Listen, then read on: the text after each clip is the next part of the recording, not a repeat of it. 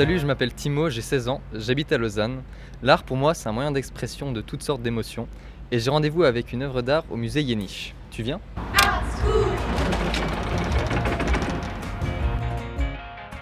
Bonjour Bonjour. J'ai rendez-vous avec une œuvre de Alain Huck. Où est-ce qu'elle se trouve? Alors vous la trouverez au premier étage dans la salle consacrée à la collection de peinture. Merci. Bonne visite. Il me semble apercevoir l'œuvre et la salle absolument magnifique. Alain Huck. Ok. Je n'attendais pas à un truc comme ça. Je décrirais ça comme vide, en tout cas à la première impression. Vide, mais qui, en tout cas, moi c'est souvent ce que m'inspirent les, les œuvres principalement blanches, mais qui une sorte d'harmonie et de paix, et vraiment une, quelque chose d'homogène. Et euh, ce que je trouve hyper intéressant, c'est vraiment les, je sais pas si on peut appeler ça des dégoulinements, mais on voit la sorte de peinture qui crée des sortes de stalagmites, et ça rajoute une sorte de texture à l'œuvre, ça rajoute quelque chose de vivant à l'œuvre plutôt que juste un simple euh, rectangle blanc. Moi, ça me fait me sentir plutôt bien, mais je pense qu'une œuvre pareille, si on est dans un état d'esprit négatif, peut tout autant augmenter cet aspect-là. Alors, donc, si je regarde ma note, euh, cette œuvre a été faite par Alain Huck. Elle s'appelle L'arme blanche 218. Elle est sortie entre 1995 et 1996. C'est une peinture en lac synthétique sur toile et elle fait 46 sur 38 cm. Et ben, maintenant, le titre, ça change un tout petit peu mon point de vue parce que je sais pas pourquoi, mais l'arme blanche, ça me fait très vite penser au thème de la religion et quelque chose de, ben, de saint plutôt que d'abord paisible. Là, je ressens vraiment quelque chose de, de saint, comme par exemple enfin, des larmes d'une sainte ou comme ça. Ça continue sur mon sentiment déjà qui est de, de paix. Le titre me fait comprendre que les dégoulinements sont beaucoup plus importants que ce qu'on pense. Alors j'ai des questions pour l'artiste et euh, je voudrais savoir euh, quelle, quelle émotion vous voudriez transmettre à travers quelque chose d'aussi euh, parfaitement blanc tout cas, euh, sur, la, sur le, le- le plat de l'œuvre. Et une autre question, ce serait bah, du coup sur quelle est l'importance selon vous des larmes que vous avez fait couler sur le bas de votre œuvre? Est-ce que ce serait plutôt quelque chose de paisible, d'agressif? Et qu'est-ce qu'elle représente à vos yeux? Et ensuite, ce seraient des questions, mais qui ne se situent pas forcément sur l'œuvre, mais plutôt sur l'artiste, à vous poser, d'où vous venez, parce que possiblement votre région, votre culture aurait pu influencer, en tout cas, cet esthétisme de votre œuvre. Alors salut Timo, Euh, merci d'avoir passé du temps devant la peinture euh, L'arme blanche. Et je vais donc tenter de répondre à tes questions. Tu me demandes euh, ce que j'aimerais transmettre avec quelque chose de si parfaitement blanc sur la surface de l'œuvre. Bon, moi je suis obligé de remonter 25 ans en arrière.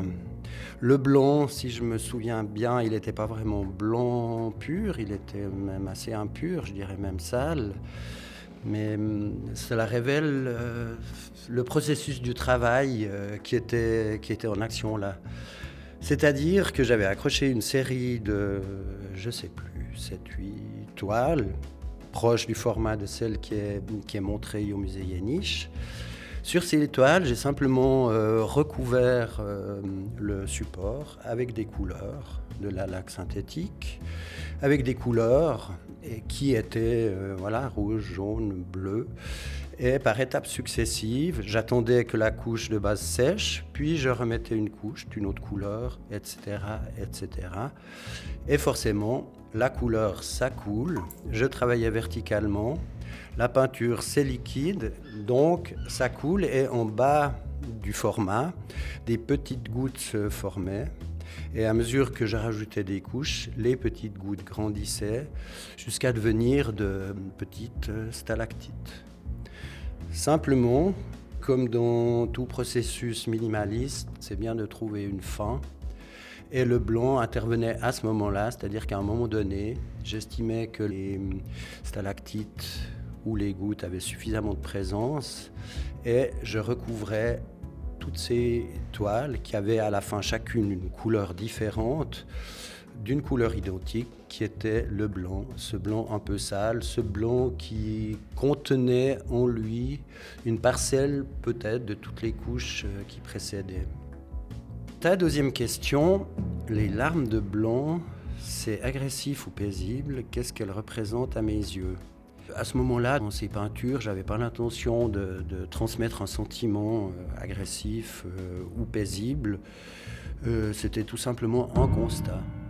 La peinture, quand on la pose à la verticale, elle coule. J'ai décidé de mettre un titre et ce titre, voilà, il rejoint ta question. Parce que ce titre, comme très souvent, la plupart de mes titres, ont divers sens suivant comment on les écoute. Donc, l'arme blanche, effectivement, ce qui vient en premier à l'esprit, je pense que c'est les larmes euh, qui peuvent couler des yeux. Mais l'arme blanche, c'est aussi l'arme qui est dangereuse et qui peut devenir agressive. Alors la dernière question, d'où je viens, car possiblement ma région et ma culture ont influencé l'esthétisme de mon œuvre.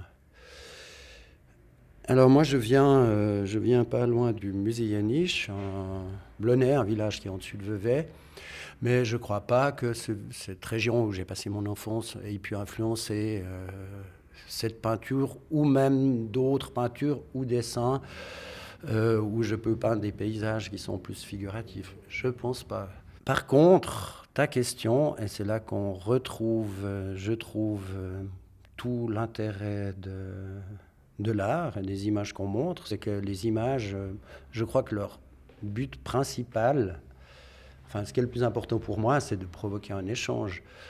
Et là, ça m'a rappelé de la région d'où je viens en y repensant, du village de Blonay.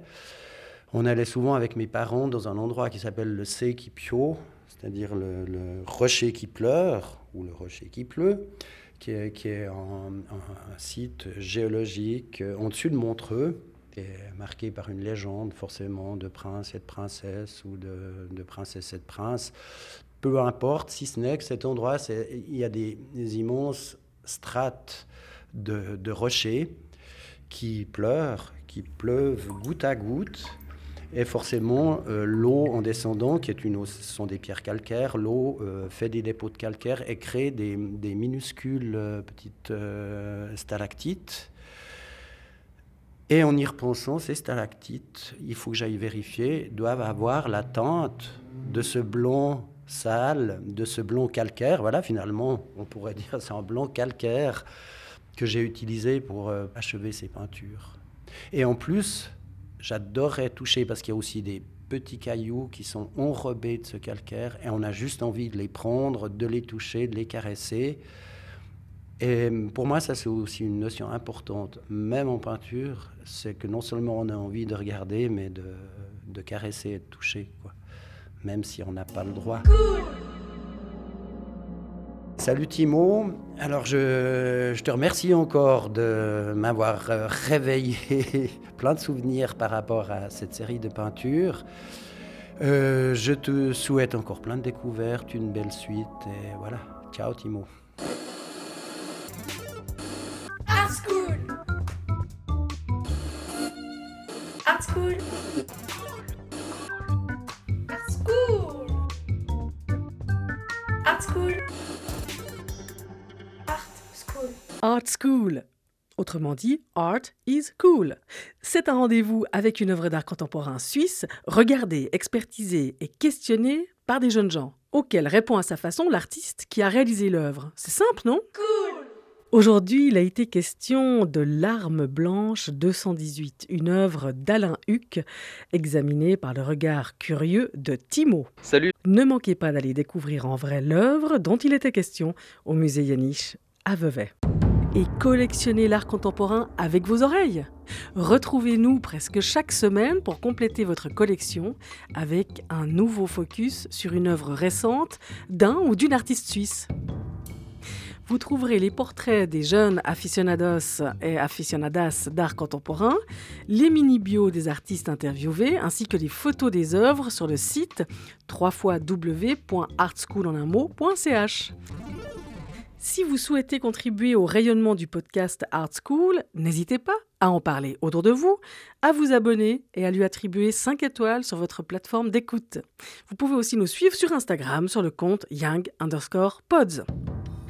Le podcast Art School est réalisé et diffusé grâce au précieux soutien de la Loterie Romande, de Pro Helvetia, de la Fondation Ernst Gunner, de la Fondation Hurtli, de la Fondation Sando et du Pourcent culturel Migros. Avec les voix de Florence Grivel pour la version en français et de Stéphane Kiburtz pour la version en allemand. Musique et habillage sonore par Christophe Gonnet. C'est une production Young Pods. Young Pods.